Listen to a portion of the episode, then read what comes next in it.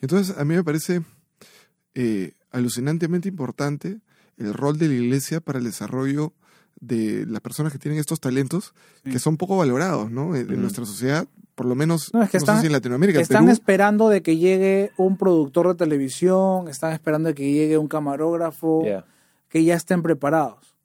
yeah. No, no quieren, claro, quieren, como lo mencionaste al principio, ¿no? O sea, ven a Camino de Vida, otras iglesias grandes en, Latinoamérica, pero ven lo, el ahorita, Mm, yeah. ¿no? El árbol ya con fruto. Sí, pues. Pero el momento de sembrar la semilla, de mover la tierra, de echarle el agua, de cuidarlo, eso fue hace 10, 20 años, Mm. ¿no? Y lo que, y lo que Pastor Robert dice, ¿no? ¿Cuándo es el mejor momento para sembrar un árbol? Fue hace 20. ¿Cuándo es el segundo? Es hoy. Sí, pues. Pero eso significa que tienes que invertir tiempo en tus adolescentes.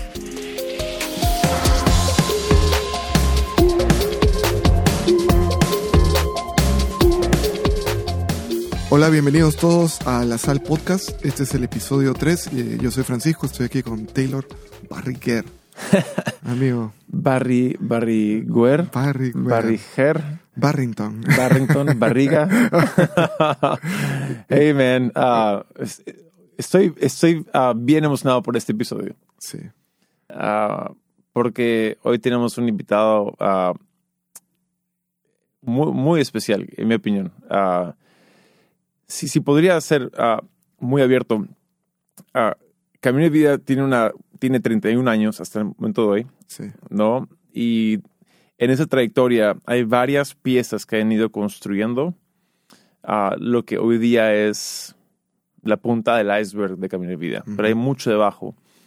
Y en- entre, entre las personas que han sido claves en, en construir Camino de Vida, está un chico ah, que ya es un señor Ah, y ah, uno- un, muy, un amigo muy querido en Camino de Vida es Mario Borda.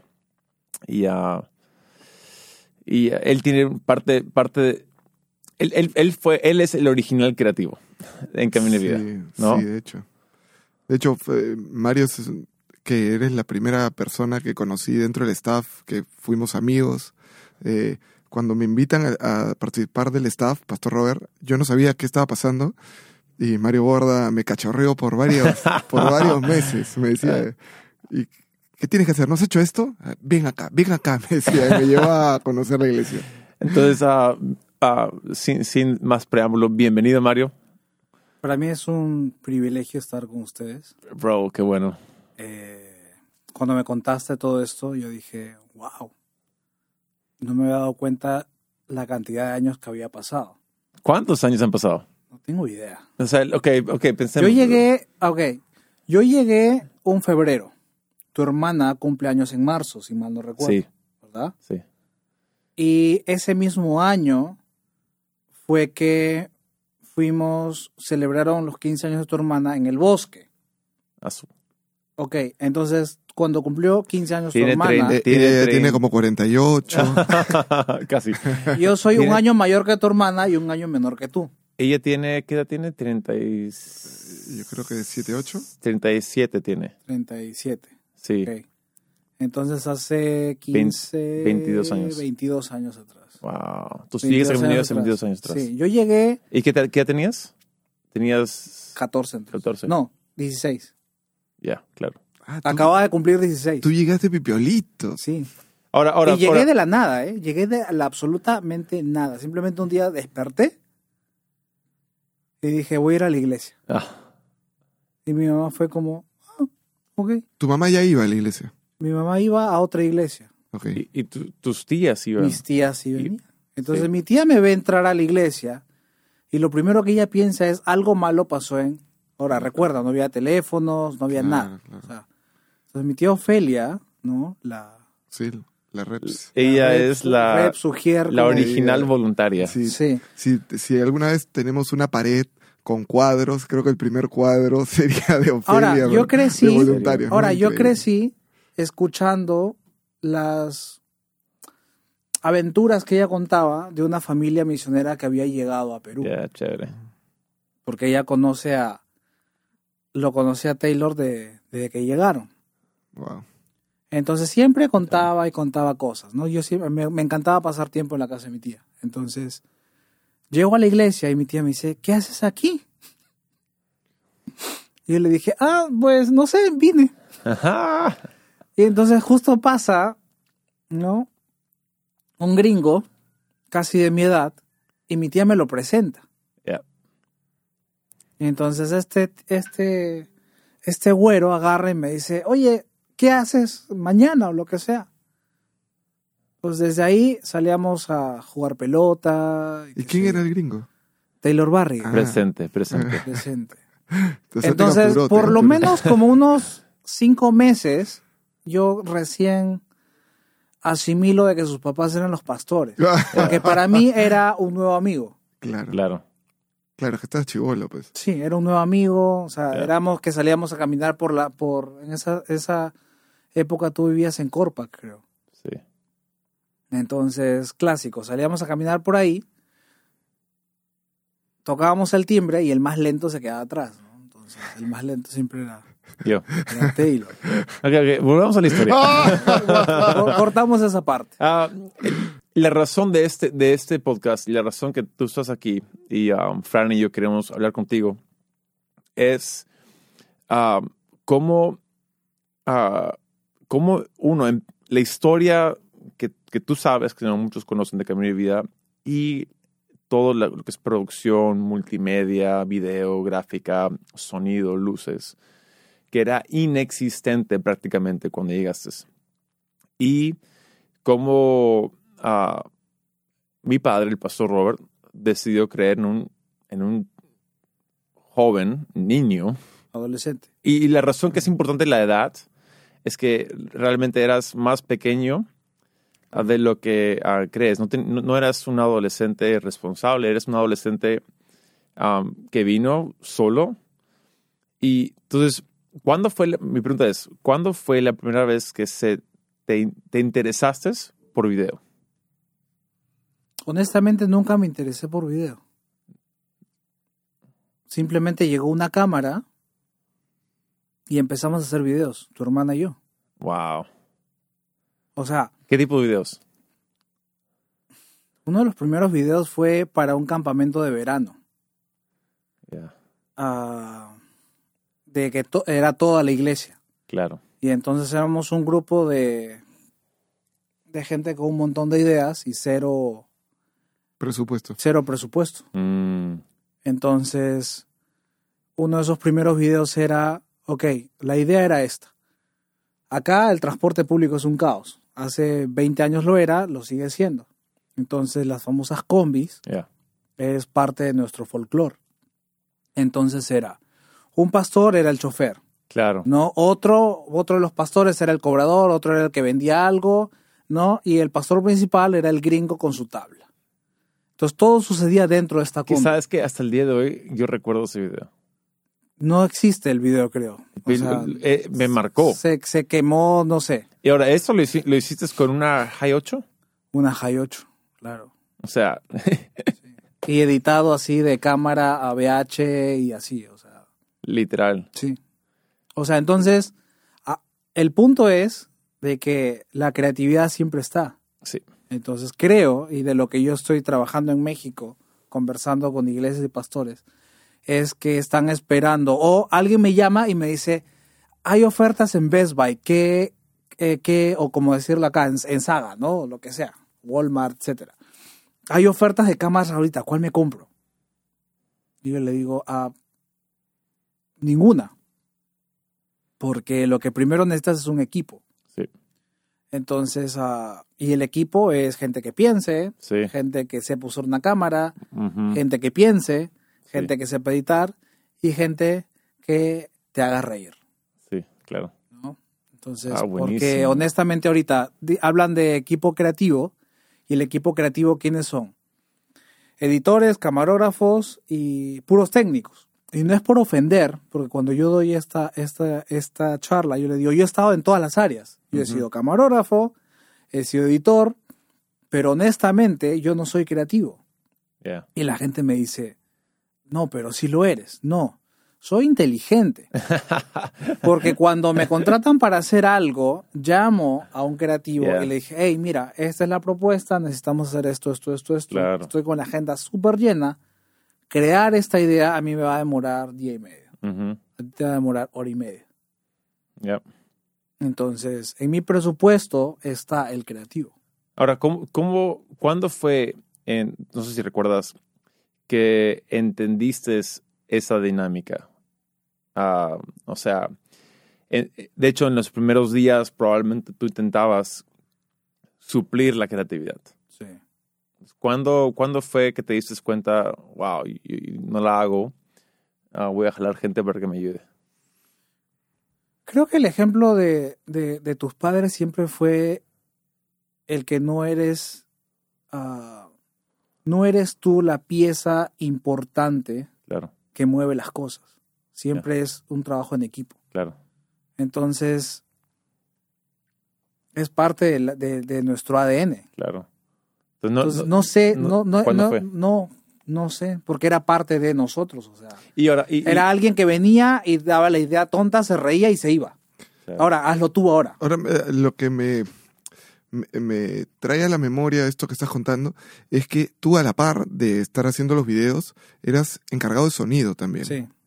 Entonces, ¿cómo, cómo podías eh, balancear tu tiempo? Porque, ok, cuando yo llego a Camino de Vida estamos ya donde estamos ahora en Buen Retiro y antes, eh, donde ahora es el Coliseo, eh, parte del contrato en ese momento era que eh, se dieran clases de volei regularmente, Exacto. con lo cual teníamos que desarmar absolutamente todo y armar absolutamente todo para el domingo. Lo Sí. que el 80% de iglesias es su realidad. Claro, y ahora. aparte tenías que hacer videos Exacto. y hacer videos a tiempo. ¿Cómo, Sí. cómo, cómo encontraste el balance en medio de toda esa locura?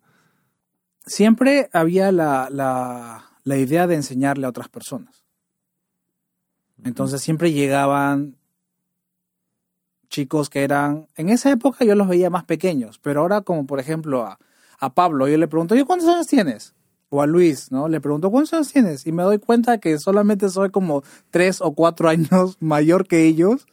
Sí. Es como, yo te veía más pequeño. Es que eran bien pequeños. Tenían que.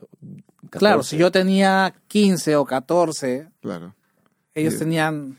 Claro, ellos llegaron muchos años después de eso. Sí. claro. O sea, nosotros nos mudamos aquí en el 2000. Yo empecé a servir al año siguiente, a casi el mismo año que yo llegué.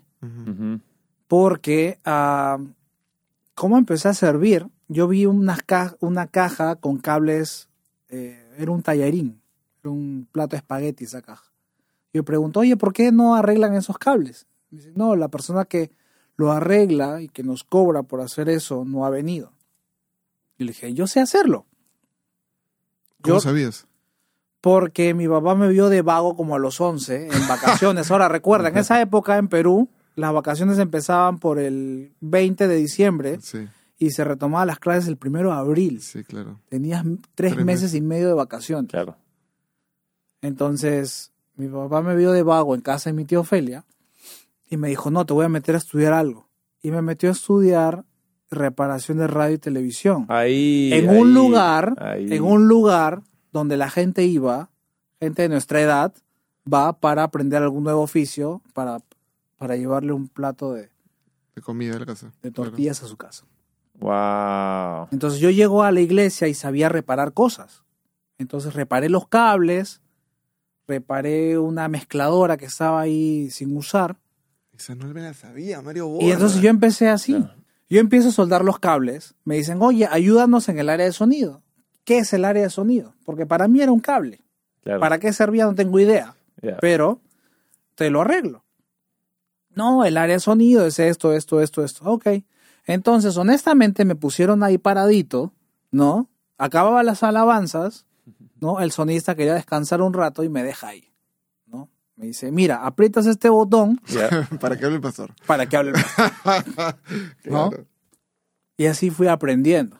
Wow. Me demoró como año y medio en que ya estaba trabajando como sonidista en algunos bares y cosas así en Lima.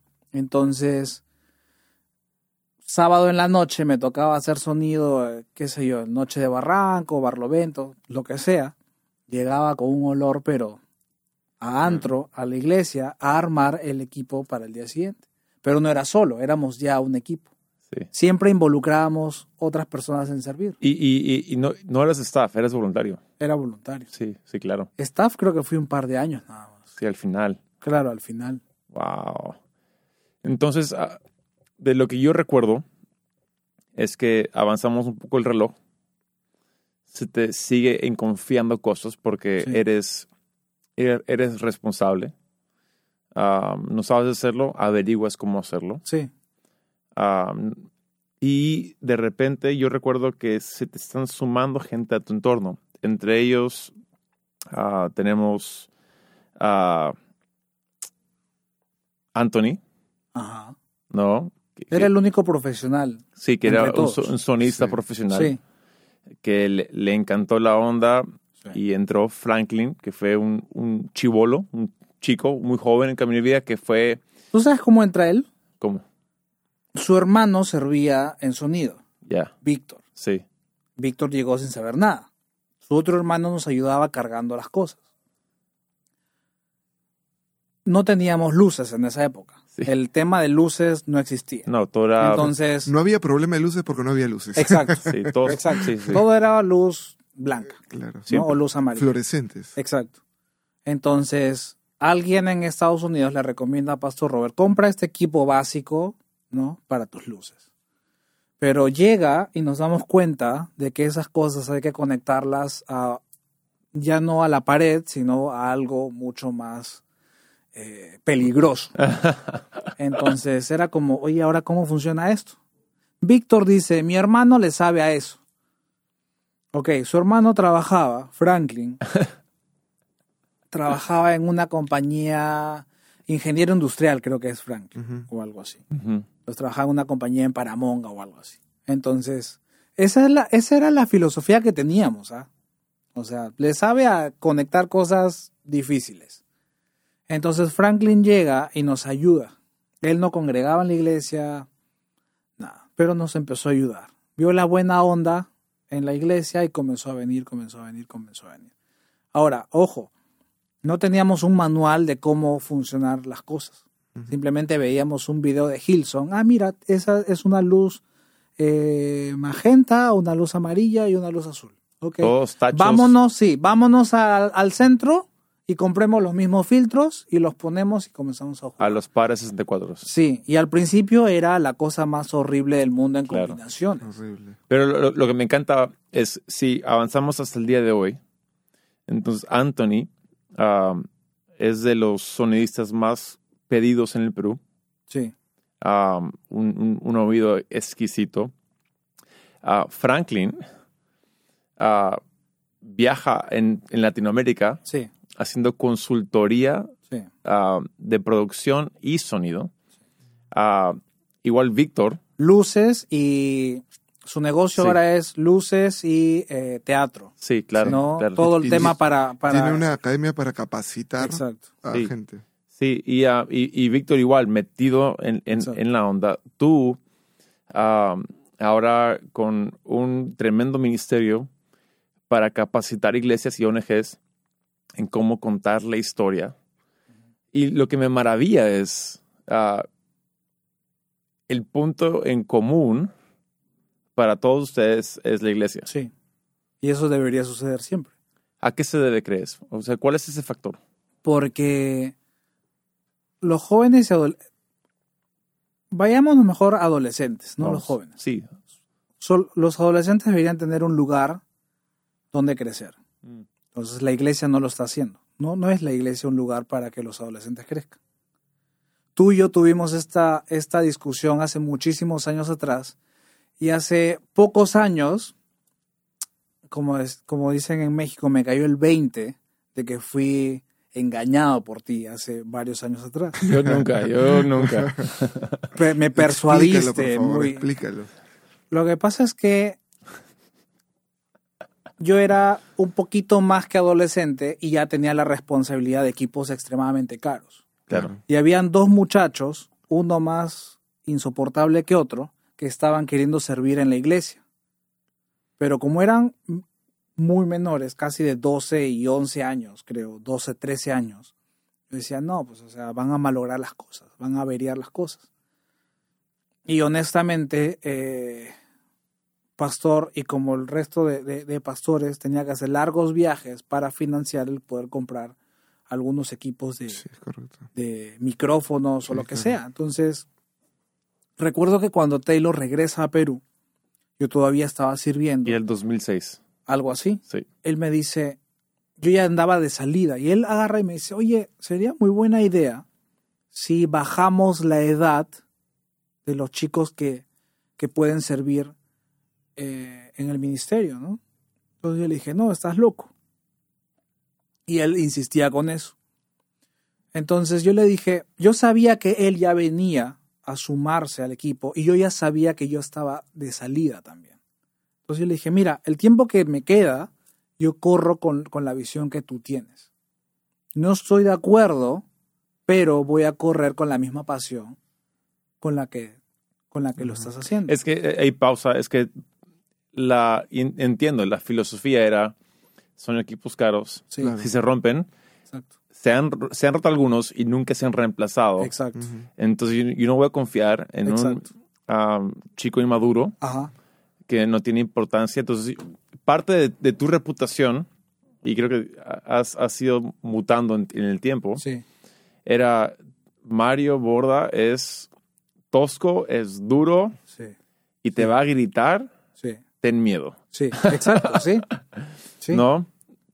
Entonces tenemos esta conversa porque está- lo que estamos viendo es que queremos crecer en capacidad, pero la gente profesional, la gente que había, que había en la iglesia, congregaban, pero estaban tan ocupados con sus Claro, con su vida. con sus vidas que no podíamos crecer en capacidad. Entonces yo te propongo, hey, um, jalemos a adolescentes Ajá. para que agarren cámaras.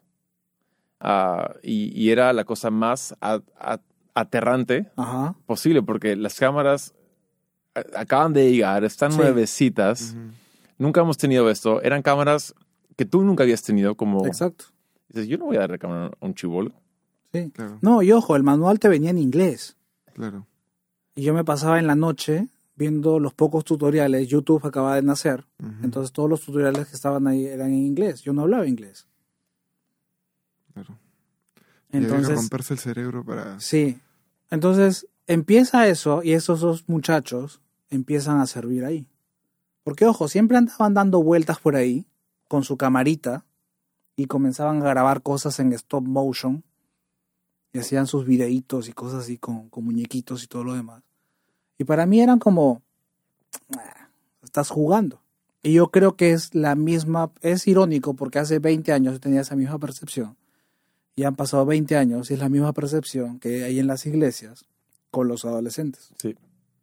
Ironía de la vida es que le permitimos a estos dos muchachos y uno de ellos es el que dirige una de las áreas ahora acá, en, es Luis. Sí, claro.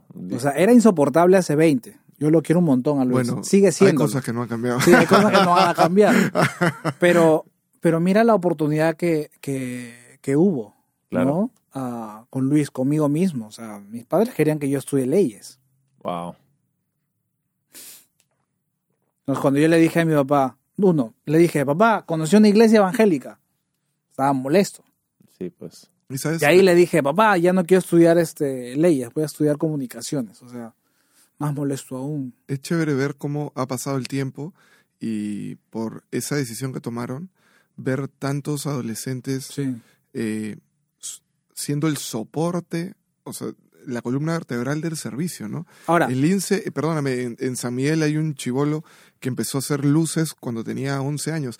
En Miraflores, eh, el encargado de luces es un pata que tiene como 19, 20, pero su asistente tiene 10 años. Ya. Y muchas veces es el que instala claro. todo y el que opera los primeros dos servicios, porque vienen con sus papás que vienen temprano. Ahora, por ejemplo, regresando, cuando Taylor me menciona eso, yo asumí que él ya había hablado con su papá. Hace como dos, tres años tuvimos esta conversación y Taylor agarra y me dice, no, fue una idea mía. fue una idea mía y después yo voy con mi papá y su papá le dice, ¿ya hablaste con Mario? porque él es el responsable. Sí, ya hablé y está de acuerdo. Ok, total, si algo le pasa a los equipos es la responsabilidad de Mario. Claro, claro. Pero para cuando hace dos años, yo fue como, O sea, te la me hizo. tomaste el pelo, brother. Y fue como, pero ahora es irónico porque mi hija mayor hace dos años, tres años estuvo en México Sí. y ella se quedó mirando la iglesia y ella me decía, cuando regrese a Perú y, pueda empezar a servir en la iglesia, a mí me gustaría. ¿Qué edad tenía entonces? Creo que nueve, diez o algo Sí, así. Nueve, sí. Nueve. Y entonces yo ya había hablado con, con Carlos y le había dicho, oye, ¿cuál es la edad mínima para empezar a servir ahí? Carlos Papá Piraña. El Papá Piraña. director Sí. de, de De cámara. TV. Sí, de- que, sí, ahora de le, cámaras. que ahora ya le quitaron el piraña y es solo papá, Papá. ¿no? Api. Api. Entonces yo le dije a Carlos y me dijo, ¿por qué? Le dije, no, lo que pasa es que mi hija quiere ser. Y me dice, brother, me dice, la mayoría de los que dirigimos acá estamos porque tú nos diste espacio para servir aquí. Sí. Y le dije, bueno, piraña, a ti no, le digo, tú eras tan insistente que pues, ya te quedaste, ¿no? O sea, pero bueno. Y entonces fue irónico después venir por, por viaje de trabajo a Perú y ver a mi hija sirviendo en las cámaras. Todo vuelve, ¿no? Todo vuelve. Y me encanta ver, o sea, que no solamente es en esa área, Sí. en la de voluntarios, ¿no? Los que dan los sobres para Sí. diezmos y ofrendas, No, el- ¿no? Ves pequeños, niños Eh, es- pequeños. eso amigo me, me pasó algo alucinante. Estaba por entrar a, a- a la sede de Miraflores y de bienvenida había una niña que tiene 5 a 6 años dando la bienvenida a todos, saludando con besos, o sea, feliz. Y yo le digo, ¿te gusta servir aquí? Sí, me encanta ver a la gente llegando contenta a la iglesia. Nosotros en México est- estuvimos sirviendo en el área de bienvenida. Mi esposa y yo. Con Y con- Salva y Mica. Salva de tres y. eh, Salva de cuatro y Mica de tres. Salva dando los, los lapiceros, Yeah. las plumas, para que puedan escribir su oración las personas en sus. Yeah. Eso me parece increíble. Claro. Pero eh, yo soy de las personas que hace muchísimos años decían, no, es que ah, no, es, no es el espacio, no es la edad. Cuando armas equipos, Sí. ¿cómo identificas Mm. lo que necesita cada uno de tu gente para que... Porque no todos tienen que hacer lo que Mario Borda hace, Exacto. sino que tú tienes que tener la habilidad de descubrir cuál es el valor en cada uno de ellos y agregarles valor en medida de, de- de a lo que están apuntando, ¿no? Pensando yo en un Luis Obeso que venía con la camarita y tú dijiste, ok, empieza, ayúdame a editar videos. ¿no? Porque viste que hacia allá apuntaba sus Exacto. armas, ¿no? ¿Cómo, cómo identificas, cómo, cómo empiezas a, a hacer reconocer a la gente? Porque algo bien curioso es que la gente no reconoce su talento. Es bien difícil que alguien talentoso se dé cuenta que es un talento, porque para él es normal, ¿no? Sí. ¿Cómo, cómo los ayudas? Porque le gusta lo que está haciendo. Está feliz. O sea, Mm. dice, no, quedé- nos quedamos de amanecida haciéndolo. Y hay gente que dice, no, yo regreso mañana. O sea, un buen filtro es, Le para tiene ver que el gustar. corazón es Le gusta. qué tanto tiempo Está puedes feliz. invertir ahí. Está feliz haciéndolo. Mm. Yeah. Franklin, por ejemplo. Al principio la combinación de colores era un desastre, pero lo que yo hacía también. Claro. Entonces lo único que hacíamos era copiar tal cual algo. De ahí comenzaron a hacer obras de teatro Sí, y trajeron a uno de los mejores eh, en, en iluminación. Y Franklin empezó a aprender de él. Mm. Y Franklin te empezaba a hablar de cosas que tú decías, ¿de qué hablas? Pero sabías de que él estaba aprendiendo y aprendiendo y aprendiendo y aprendiendo. Le encantaba eso. Mm. Entonces, a mí me parece eh, alucinantemente importante el rol de la iglesia para el desarrollo de las personas que tienen estos talentos Sí. que son poco valorados, ¿no? En, en Mm. nuestra sociedad, por lo menos, No, es que están- si en Latinoamérica, Están Perú, esperando de que llegue un productor de televisión, están esperando de que llegue un camarógrafo, Yeah. que ya estén preparados. Yeah. No, no quieren, claro, quieren, como lo mencionaste al principio, ¿no? O sea, ven a Camino de Vida, otras iglesias grandes en, en Latinoamérica, pero ven lo, el ahorita, Mm. ¿no? El árbol ya con fruto. Sí, pues. Pero el momento de sembrar la semilla, de mover la tierra, de echarle el agua, de cuidarlo, eso fue hace 10, 20 años. Mm.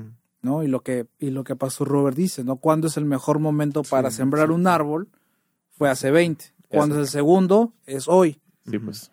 Pero eso significa que tienes que invertir tiempo en tus adolescentes. Y la cuestión es esta, creo que am, es muy frustrante si soy un pastor de una iglesia que no tiene el recurso humano ni financiero para empezar a meterme a, a los medios, para empezar a, a hacer un servicio que elimine distracciones con mejor luz, con mejor sonido, con mejor música, etc.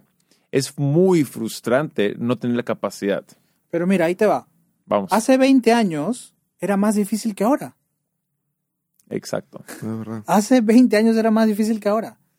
Los pares 64, ¿qué necesitaban? Grandes generadores Sí, que consumían sí, ¿no? pavos. mil veces de Sí, eh, electricidad que es lo que consumen las luces LED.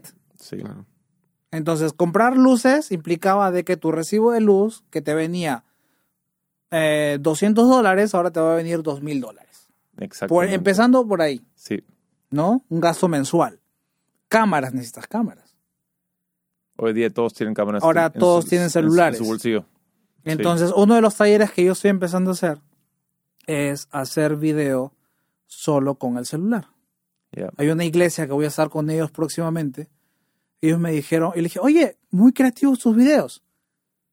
Y yo entre mí dije, ojalá que la respuesta sea lo que yo estoy pensando. Mm, ¿Con qué cámara lo estás haciendo? Y me dice, no, con un iPhone y un iPad. Y yo dije, bingo. perfecto. ¿Qué equipo compramos? Yo le dije, ah, conversamos el próximo mes que estoy con ustedes. Porque tal vez solo necesitas un, un teléfono más. Y entonces la, la idea, la idea detrás de todo esto es, la Biblia dice, sé fiel en lo poco, te, te pondré en lo mucho. A veces queremos lo mucho um, sin pasar por lo poco. Estoy tan agradecido que Camino de Vida nunca hemos tenido mucho. Siempre hemos tenido ah, menos Sí. de lo que ha sido nuestro anhelo, nuestro sueño. Ah, hablamos ahora, ¿no? Llegamos todo, todavía no llegamos. Tenemos sueños gigantes. Y lo, y lo que ha causado desde ah, tu época liderando toda la producción hasta el día de hoy con otros liderando la producción es esto de que porque no hay, con lo, con lo poco que hay, hacemos más y terminamos sacando la vuelta al, al- al equipo mismo, nos volvemos más creativos. Sí. Cuando lo que ocurre en muchas organizaciones o iglesias que quieren resolver el problema, si, si tienes dinero, tienes recursos, simplemente lanzas dinero al, al problema. Y entre comillas lo resuelves, pero lo que haces es, estás, en mi opinión, ah, eliminando el fruto de, de cada 10 años, Sí. ¿no? No, y se te acaba el dinero se te acaba todo también. Se te va Exacto. Yo ¿no? tengo un amigo, tiene una iglesia en, en, en México y, y me, me hablaba, hey, no tenemos un equipo creativo, pero estoy pagándole a alguien para que me haga mis diseños. ¿Está bien eso? Y que sí, pero yo apuesto que tienes a un, a un jovencito, un niño ah, de 11 años que tiene un teléfono y e Instagram y, y quizás porque contrato a alguien. Y le sabe como, como no hay necesidad, él nunca va a florecer en la iglesia.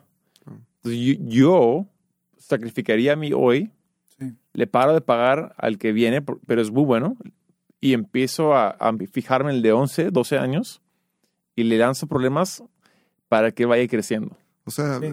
en pocas palabras, hacer espacio en la iglesia a veces es sacrificar el hoy por eh, tener un mañana y un futuro con un equipo mucho más grande. Lo que Es pasa es, empezar que, a sembrar. claro, Sí, lo que, lo que pasa es que estás, necesitas empezar a, a pensar como un agricultor. Mm. El agricultor siempre está pensando en sembrar y está pensando en cosechar, Mm, ¿no? Claro. Entonces es dejar de pensar en comerte los peces, eh, estás pensando en pescar. Entonces, honestamente, el pensamiento es simplemente comer hoy, comer hoy, comer hoy, comer hoy, comer hoy. mm, Entonces, ese chip debe cambiar. claro. Entonces, debes empezar a cambiar en algún momento de tu vida, porque si no, nunca vas a tener nada. Mm, Mi iglesia no crece porque no tengo dinero. mi ministerio no crece porque no tengo dinero. Eh, hace poco una familia en, en Cuernavaca, que los conocí en El Salvador, lindísimas personas, me dicen, nos encantaría empezar a hacer algo por nuestra comunidad. Y hemos estado platicando contigo en El Salvador acerca de poder ayudar personas, hacer una ONG. Entonces yo les dije, ¿por qué no empezamos ayudando a otras ONGs? Te ayudo a conectarte con algunas y hacemos una fundación de segundo piso ayudando a pequeñas y así el dinero que podemos recolectar nos ahorramos todo el gasto operativo de contratar Claro. gente, ¿no? Y punto. Y me quedan mirando como, wow, es una genial idea. Pero a veces creo que solamente necesitas pasar tiempo con personas que te aclaran las ideas Yeah. y a veces dices, no, Eh, no, es que hay un productor en la, en la, o alguien que trabaja en publicidad, en una agencia publicitaria en mi iglesia. Le voy a decir a él para que me haga el video. Mm. O sea, él no hace videos, él da la idea. Claro. Entonces, en un, en un, en un equipo creativo, está bien si tienes gente técnica, ¿no? Que, que le sabe a la cámara, que le sabe a la edición, que le sabe al audio, pero si tienes a alguien que trabaja en una agencia de publicidad y es creativo, yo le invitaría a un café por lo menos, no, o sea, por lo máximo una vez al mes, pero voy con todas mis ideas bien apuntadas de lo que quiero eh, que él me ayude. Y él va a tener media hora por lo menos contigo nada más. De repente máximo una. Le sacas el jugo a eso. Ojo, esta persona es parte de tu equipo creativo ahora también. Ujú. Sí, sí, es sí. parte de. Pero él te da media hora al mes. Hay gente que te va a dar ocho horas al día. Ahora eso también es contraproducente, ¿no? Que los chicos anden dando vueltas como trompo sin hacer nada en la iglesia. Yo recuerdo a Emilio. Emilio recién estaba estudiando. Que es un sonista de- ahorita, Exacto. ¿no? El otro día yo le dije, Emilio, hay un sonido tan especial en este lugar que hace sentir en casa al que viene. Emilio estaba estudiando. Emilio venía y me decía, me acaban de enseñar esto, o la, la, la teoría dice que debe ser así, ¿no? Obviamente le decía, a ver, Emilio, ¿cómo lo haces? Y lo hacía y salía mal, ¿no? Y entonces yo le decía, Emilio, ahora esta teoría encuentra cómo esta teoría nos soluciona el problema que tenemos. Porque obviamente, y, y también nos pasó, todavía no llegaba Emilio, que vino un sonidista de una iglesia en los Estados Unidos a enseñarnos cómo mejorar Sí, los problemas que teníamos. No nos enseñó nada. Nos dijo como que todo estaba mal, como que todo estaba mal y como Sí. que todo estaba mal y que en realidad la sugerencia era comprar más equipos y contratar gente profesional. De nuevo, tirar dinero al asunto. Sí, Claro. tirarle dinero al asunto. ¿No? Y eh, habíamos ya tenido como una charla con él como de dos horas y seguía como seis más. Ah, yo me puse a pensar, miré la cara de, la- de los chicos y dije, esto no va a ninguna parte. Ujú. Claro. Lo único que va a resultar de esto es que nos va a desmotivar más. Exacto. Fui donde Pastor Robert y le dije, Pastor, está sucediendo esto. Wow. podemos cancelar la disque, El disque entrenamiento y sí. capacitación de este sujeto, ¿no? Y él me dijo, wow, voy a hablar con su pastor, Claro. porque espero que sea la última iglesia Claro, la que a la que, y- a la que No, es que eh, y y hay realidades y Sí, realidades. exacto, hay realidades y realidades. Y a partir de ahí empezó a venir un sonidista que era de aquí de Perú, Hmm. que ahora trabaja en los Estados Unidos. Bueno, él se fue porque lo llamaron para solucionar cosas que otros sonidistas no encontraban. Ya. ¿Quién era? Ah. Eh, Félix Arriola. Ah, chévere. Claro. O sea, le encontraba, le encontró la solución a hacer sonido en el auditorio, el auditorio Divos. Wow. Que es un coliseo cerrado con la Con peor un- ce- acústica cero- mundo. es que no es un lugar para eventos. Sí. de las memorias que, que nos reímos, los que estábamos, es no- antes, no sé si po- pondremos una foto en, en las notas de esto, pero ah, el coliseo donde estamos, que es un coliseo, como dice ah, Fran, de, de volei, Ujú. adaptado eh, a a un auditorio para servicios, pero habían los arcos antes, y ya les quitamos, adiós, gracias, de básquet. Y, y también estaba una tribuna Sí, de madera. que la, la fuimos quitando poco a poco, Sí. pedazo por pedazo. Pero lo que quedó, quedó una especie de una estructura metálica que terminó siendo donde colgábamos luces. Sí, Pero cada vez que lo tocabas, te pasa corriente. te pasaba electricidad y a veces te quedabas pegado, ¿no? Sí. O sea, es- eso fue hace, lo quitamos hace ocho años, Eh, no sé, que yo creo que por lo, un poquito más. poco más. Sí, pero, pero estuvo un montón de tiempo, un montón de tiempo. Era muy gracioso, sobre todo eh, los músicos que a veces estaban, eh, querían arreglar algo de la guitarra, entonces se apoyaban en algo y no se daban cuenta que era el, el metal y de nuevo ¡ah! colgados ahí, ¿no? Exacto. Es que en esas épocas tampoco había capacitación o cosas así. O sea, las compañías de luces o las compañías de video No bien. también eran empíricas. O sea, yo trabajaba con varios de ellos. O sea, no Es- eran, es- no eran, no eran los claro. profesionales. No, pues. O sea, habían enviado a alguien a capacitarse en Estados Unidos y ahí regresa y ya hazlo. Sí. ¿no? Entonces todo el tema de seguridad, por decirlo así, ni las compañías en Perú lo Claro, eran. lo manejaban, claro. Y por eso hay historias de accidentes graves que hubieron con compañías. eh, Que felizmente Dios nos, nos cuidó ahí mucho. sí, nos cuidó un montón. Yo recuerdo los primeros años, todavía no estábamos aquí, era la carpa, Claro. y eh, se había eh, roto el- la llave general. Entonces había apagones, ese tipo de cosas, y entonces la llave saltaba. Entonces en una de esas yo la subo, pero no le había puesto la tapa. Entonces mi, mi mano hizo contacto con... Con los cables. Sí, y tu papá estaba predicando. Entonces él estaba mirando hacia adelante y él vio cómo yo estaba electrocutando. O sea, y él estaba así como volteando la cara a saber si estoy bien, ¿no? Wow. Felizmente me solté. Y él me quedó mirando y después me dijo, ¿estás bien?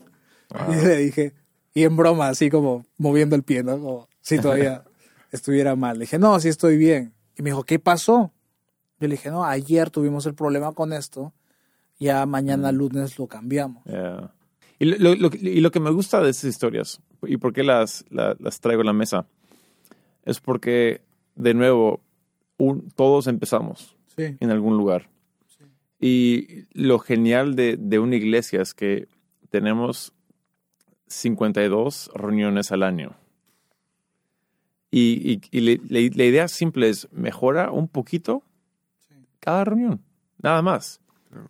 Entonces tenemos ah, cada semana una reunión donde hemos ido mejorando poco a poco, empíricamente en general, ah, para llegar al punto donde estamos hoy en día, que aún tenemos esos, tenemos errores, tenemos ah, dificultades, pero eh, vamos aprendiendo.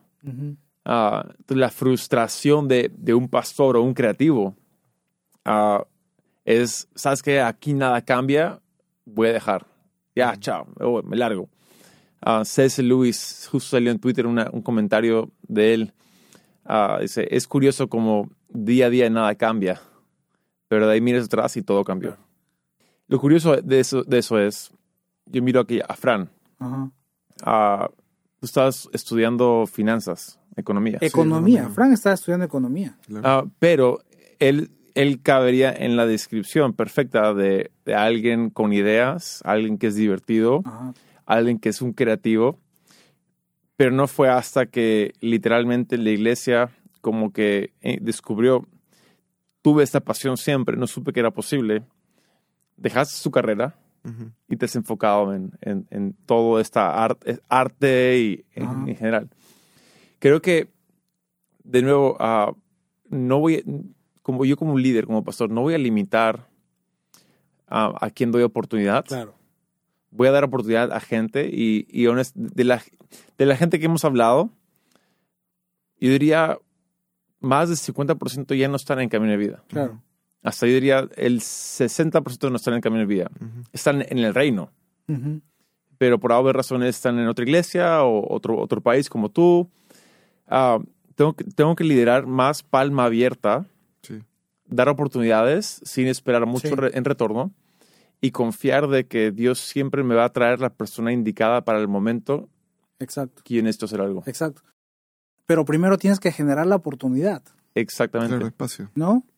O sea, y en el espacio vienen todos. Sí. Hubo una época en la cual llegaron un montón de metaleros a Camino de Vida y todos al área de sonido, Sí, de verdad. Sí. ¿no? Todos, todos al área de sonido. Ya. Y honestamente el 20% les sabía al sonido, el resto no. Pero Exacto. estaban ahí porque les habían dado la oportunidad de estar en un lugar. Ya. Muy bueno. Estaban en un lugar. Mm. A lo que yo me refería con eso de, de, de la persona que puede crear la idea es que no se les está dando el espacio. Sí, sí, sí. Sí, claro.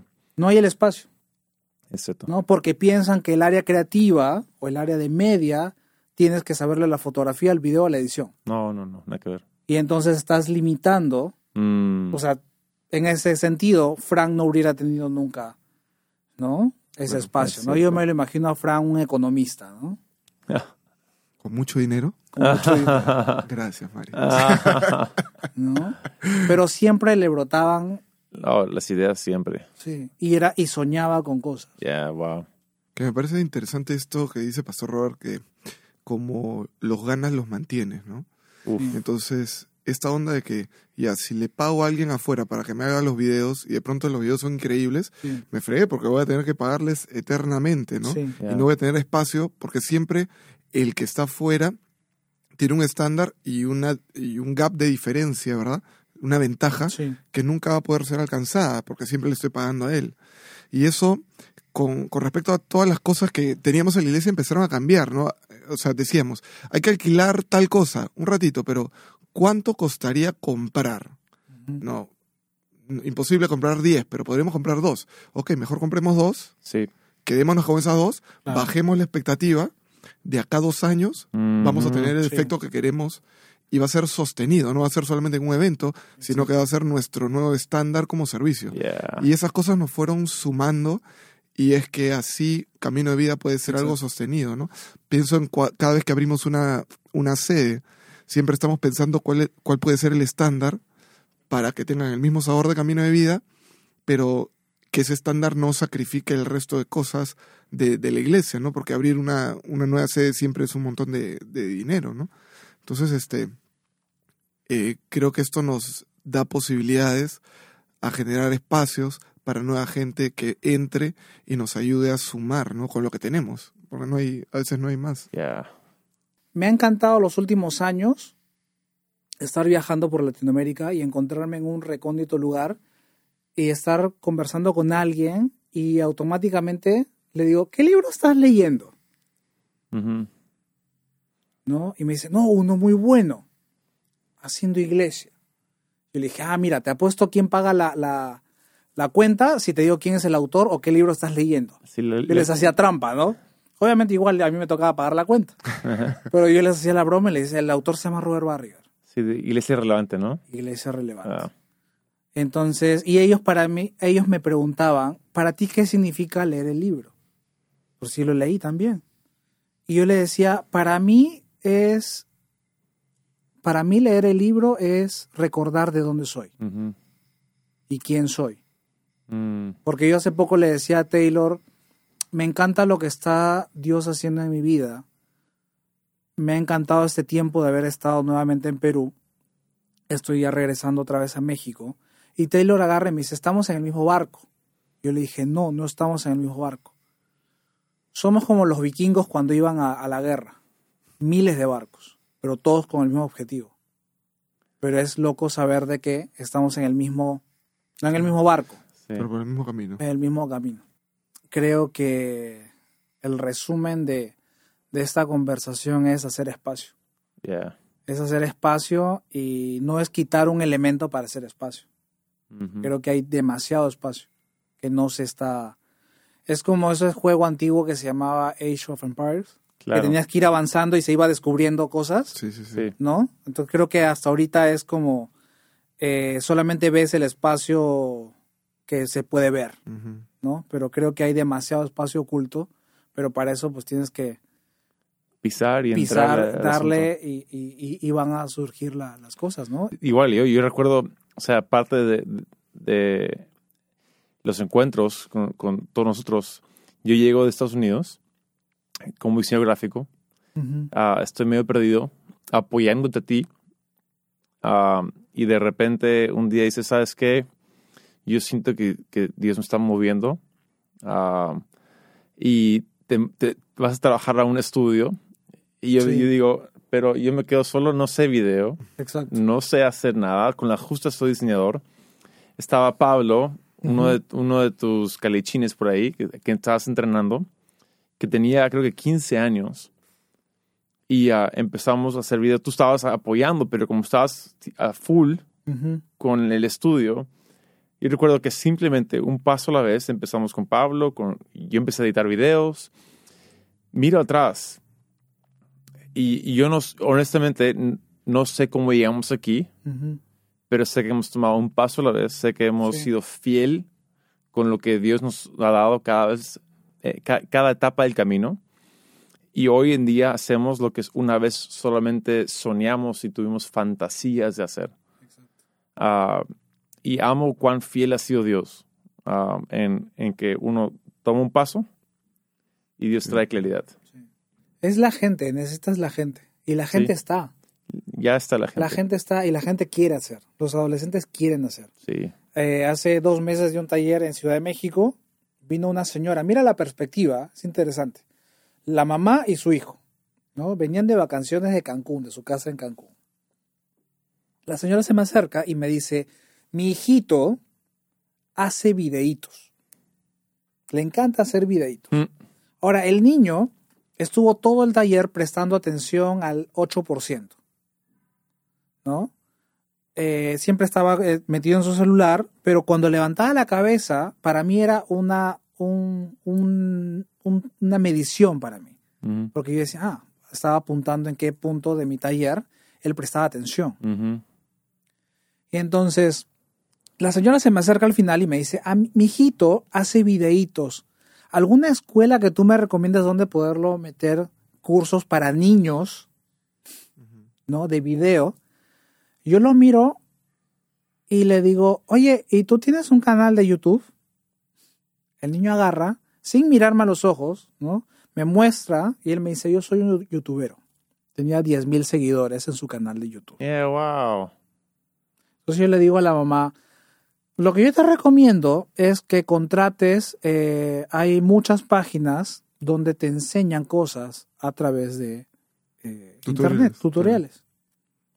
Porque creo que tu hijo se conecta más viendo en una pantalla que estando sentado.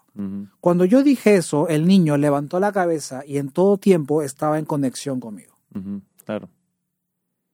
Porque, ahora, mira cómo lo ve la mamá, mira cómo lo ve un adulto, el niño, Claro. videitos. Sí, sí, sí. ¿no? O sea, el niño ya estaba haciendo dinero, creo, en YouTube y su mamá ni siquiera sabía. Sí. ¿No? Entonces, en la iglesia hay un montón de, ok, ahora tienes un teléfono, tienes Claro. un montón de herramientas, o sea, para hacerlo, etcétera.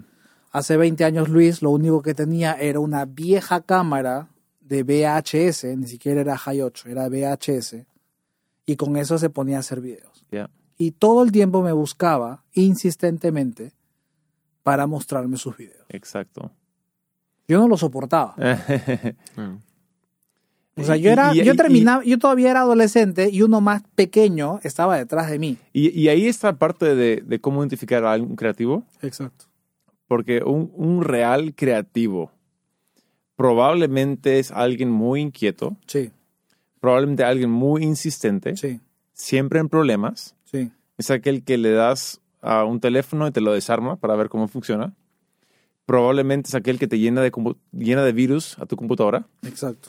y tienes que literalmente decidir, en vez de, en vez de totalmente cambiarlo, simplemente es como un potro salvaje, dómalo Claro. y será el que corre más lejos, más rápido um, contigo y será el más fiel. Ah, y, y- y ahí es donde creo que podemos ir cerrando esto. Hay un principio en Camino de Vida, tú hablas del ADN, y parte es, es, es un filtro mi de mi padre, el pastor. Dice, la moneda perdida está en la casa. ¿Qué significa eso? Dios ya nos dio todo lo que Él quiere que tengamos para que hagamos lo que Él quiere que hagamos. Ah, y si entendemos eso, hoy día estamos equipados, no estamos mal equipados. Dios ya nos dio todo lo que Él quiere que tengamos para que hagamos lo que Él quiere que hagamos. Descansemos en eso. Ujú. Hagamos esto con nuestro mejor esfuerzo. Levantemos a, a- a chicos y chicas, adolescentes, para que de aquí a cinco años, de aquí a diez años, ya sean, sean los que están liderando la industria. Exacto. No solamente en, la- en la iglesia, pero en, tu ciudad. Y, ah, entonces yo, yo- yo estoy inspirado por ti, ah, porque veo a- al, al Mario de hace 25 años y Mario de hoy, y, ah, y veo un pastor de hace 25 años que, que creyó en ti, y Dios fue sorprendiendo a, a todos, a ti y a él y a todos los demás. Y hoy en día la iglesia latinoamericana es bendecida. Qué, qué bonito. Una locura. Exacto. Es dejar de pensar en lo que tú necesitas como pastor. Oh, man. Muy bien. O sea, tú estás pensando, yo necesito, mi iglesia necesita. No estás pensando en ellos. ¿no? Tú dijiste hace un momento, casi el cua- 60% de los chicos no están. Pero unos tienen su propia compañía, Yeah. otro trabaja en una compañía de teatro. O sea, les diste eh, visión, les diste futuro, les diste una carrera, les diste... O sea, la gran mayoría llegó y eran adolescentes, todavía no terminaban la escuela. Sí, es pues. más, sus mamás venían y me decían, es que mi hijito eh, se portó mal otra vez. ¿no? La mamá se volteaba, ¿no? Y yo le, le tenía que echarle ánimos a ellos, ¿no? De que pórtate bien, hazle caso a tu mamá, sigamos adelante, etcétera, ¿no? Como estamos grabando y esto va a ser público, los métodos ortodoxos que yo usaba, no los voy a decir, pero un saludo para mis amigos que viven en Cusco, los chemos, y ahora ellos son misioneros. y están, está que la rompen. ¿no? Sí. Uno se dedicó a luces, el otro se dedicó, no, uno se dedicó a sonido, sonido. a sonido y el otro a video, Ajá. ¿no? Y al final, ellos fueron, ellos llegaron primero, la mamá llegó primero, Sí, sí, sí. después llegaron ellos, Yo me después llegó el papá, ellos. llega el papá y el papá dice, ahora vamos a ser misioneros. Claro. No, y, y trabajaron ¿No? en TV, trabajaron en, mucho de, de- de la Entonces, industria. no se trata, honestamente, de la necesidad que tú tienes en tu iglesia. Muy bien. O sea, ¿para qué es la iglesia? Es para formar y levantar gente. Exacto. Y ahí, y ahí va el tema. Me encanta que traes ese punto. Realmente todo lo que hacemos como, entre comillas, equipo creativo, nada más es una excusa para que gente sea formada hacia ser discípulos de Jesús. Al final del día, Exacto. ah, las obras, obras de teatro que hacemos, el, el video, el cortometraje, eh, la gráfica, todo es para ir formando más gente. Sí. Y ah, dentro de lo que les gusta. Y ah, es un win-win, un gana-gana. No, gracias Mario por, por estar aquí, por compartir estas cosas. Me he enterado cosas que no sabía. Sí. Y este, creo que al verte, eh, la primera palabra que se me ocurre es permanecer, ¿no? Mm. Mm, Porque la vida es la vida y hay momentos bien, hay otros momentos difíciles, pero lo que veo en ti es que has permanecido y, y ahora ves con más claridad ese, ese llamado que Dios ha puesto en ti, ¿no? Y, y cómo estás bendiciendo a, a las iglesias de Latinoamérica. Es increíble, ¿no? Y creo que es, me dejas con ese mensaje también, ¿no? Porque a veces en el, en el transcurso del camino no, no hay, el panorama a veces no está muy claro, pero creo que lo único que tenemos que preocuparnos es de permanecer, ¿no? Sí. Gracias por tu tiempo, man. Te queremos Gracias. mucho. Ah, y estamos como estamos como iglesia y como equipo en gran parte ah, por todo tu sacrificio, todo lo que has sembrado. Y ah, eso es, solo, solo el cielo sabe lo que ha sido y no, gracias. Y es el espacio que eh, Pastor Robert nos ha dado Ya. Generación tras generación tras generación y lo sigue haciendo. Y lo sigue haciendo. Y lo sigue haciendo. Entonces, Apostando por los que nadie apuesta. sí, e- exacto. O sea, yo honestamente no, no sé qué hubiera sido si yo no hubiera llegado aquí. Eh, Wow. Dios hubiera tenido o sea, eh, misericordia igual, pero las conexiones divida- divinas que han sucedido a raíz de una decisión de Pastor Robert de, sí, anda, hazlo. Yeah, wow. ¿no? Entonces, creo que es al final lo que un pastor debería tener como corazón, ¿no? Mm. darle el espacio a, a- a su- a la gente de crecer. Ah, qué genial. Esto está buenísimo, muy enriquecedor. Ah, thanks, man. Gracias, amigos. Te apreciamos mucho.